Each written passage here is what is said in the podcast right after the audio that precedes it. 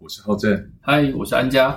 安家，我问你哦，嗯你有没有网络购物的经验？有啊，当然有啊，像网购超方便的、啊，你不用出门就可以送货到府，而且还有不满意就能退货的机制嘛。嗯对啊，那有一个电商平台哦，让我超级惊讶的。怎么样经验？我当天早上一边吃着早餐哦，一边那边下订单，那边划划划就下单了。那你从你猜看看，他什么时候送达货物？最快也要当天晚上或隔天一早吧？没有，我告诉你，我在吃午餐的时候，他就打电话来了，他中午就送到了，这么快？超级厉害的。到时候告诉我哪件平 台。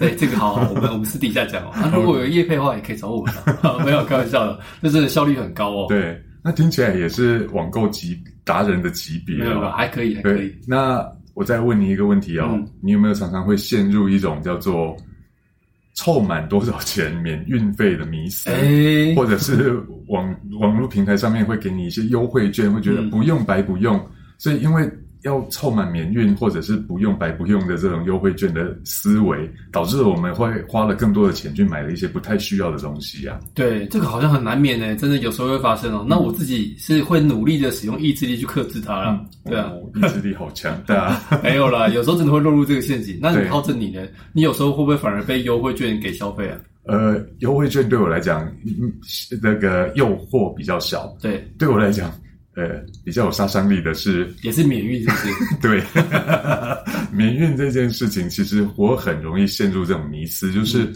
因为你只要凑满几百块你就免运费，但是你的运费就要两百多块，对相较之下，你会觉得说哦我在。干脆去凑满一百多块，比花两百多块的运费划算多了对。我还可以多得到一个东西嗯哼所以我就就因为这样，常常会买了一些原本不需要的东西。对，没错，哎、哎，所以有个现象哦，是不是因为我们得觉得说，我们得到的这个东西没有付出太多，或者是没有损失太多，我们反而会觉得，哎、嗯，好像占了便宜耶，对反而形成一种心理暗示，告诉我们说，哎、拿都拿了，不用好 亏啊，对，不用白不用。对啊，又或者是差几百块就要付那个运费，那我不如把那几百块给填平，嗯，那就觉得呃，没有填的话就亏亏大了。嗯， CP 值不够。对，呃，但是其实哦，这个没错、这个概念其实就是我们已经陷入了所谓的鸟笼的囚禁当中。嗯这是行销手法当中常见的，叫做鸟笼效应。鸟笼效应，对，这个是在业配说，再大的鸟都装得下吗？等一下我看一下， 哎、不是。哦，不是，歪歪了，好了 好了，我自己正经拿回来哦。嗯对所以鸟笼效应呢，所讲的是啊，人们呢在偶然的情况之下呢，获得了一件不需要的东西哦。那我们呢就会无有意识或者是无意识的继续去添加了更多不需要的东西哦。嗯，没错，鸟笼效应其实是源自于美国哲学跟心理学家叫做威廉詹姆士、嗯跟他的好友卡尔森的赌注哦。对，下面我就会来演绎一下詹姆士，然后安家你就假装一下我的好友卡尔森。然后 OK，然后有一天我就跟卡尔森讲说：“卡森，相信我，我能让你在不久之后养一只鸟，你相信吗我不太相信呢、嗯因为我根本没有想要养鸟的念头啊，养鸟这么麻烦。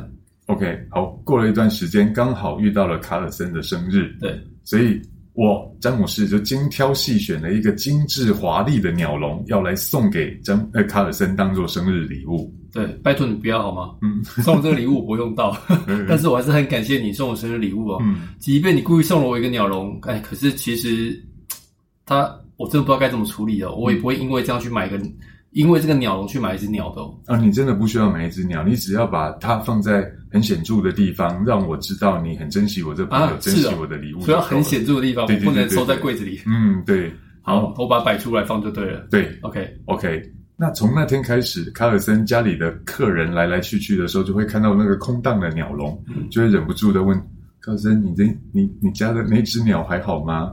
怎么了？”嗯，或者是有的人完全没有说话，就一直眼睛一直瞄那个鸟 笼，那就让卡尔森会觉得有点压力，对啊，每个客人来都问我要的问题耶。嗯， 所以就一直要不断的去解释同样的问题，所以他只能好像从丢掉鸟笼跟买只鸟回来这两个答案里面去做二选一，嗯嗯嗯，但是因为这个东西是好友詹姆士送的，对所以卡尔森也不好意思丢，哦所以最后呢，你选择了怎样？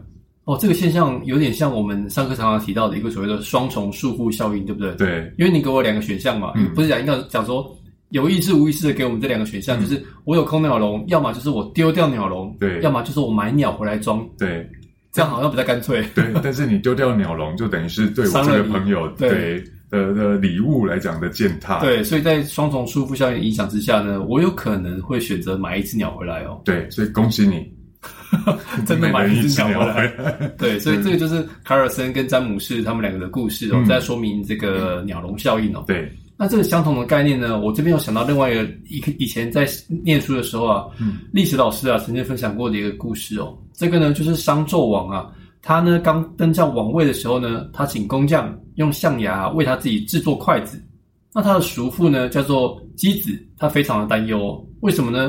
因为箕子在想着说，哇，他一旦啊使用了这个稀有的象牙做筷子之后呢，就是想要去使用可以搭配的玉石碗盘呢、来使用。嗯，那接着呢，又会想到，哎，既然我的筷子跟碗盘这么好，那我是不是要接着去吃一些山珍美味呢？嗯，所以当你吃山珍美美味的时候，又开始想到说，哎，我吃山珍美味，我怎么可以穿这种衣服呢？对对不对？我怎么可以 T 恤住这样怎么 可以呢？对，总会住不好的环境呢？嗯，你相信啊，有可能就会住进这个比较堂皇，哎，那个那个成语叫什么？呃，富丽堂皇，对， 卡关，你对有可能就住进富丽堂皇的这个居居住地里面哦。所以果不其然呢，仅过了五年的时间呐、啊这个商纣王呢，他就过着酒池肉林啊，然后荒淫无度的日子哦。对，哇，举一反三哦，不愧是陈老师哦。没有没有 没有，这故事其实也是在说明鸟鸟笼效应的影响哦。对 OK，那管理学上如何应用鸟笼效应呢？它其实在说哦，人们倾向于顺从群众的压力或者自信自身内在的心理压力哦，常常会做出一些不得不的改变。其实，即便这个这个改变不是发自内在的，它其实就是心理学上另外一个名词，叫做林格曼效应。对，就是一从个众心理、哦，对，从众心理。嗯嗯，它就是一个巧妙应用压力促使人可以服从的一种方法。所以，好的领导管理模式哦，其实也蛮推荐很多的主管职，可以让有一些有能力的同仁试着授权给他。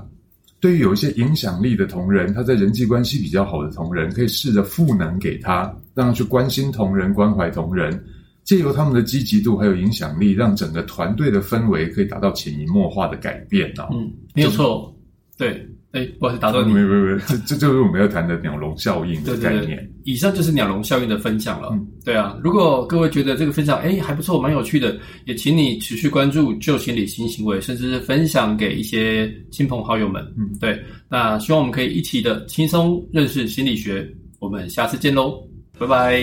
拜拜。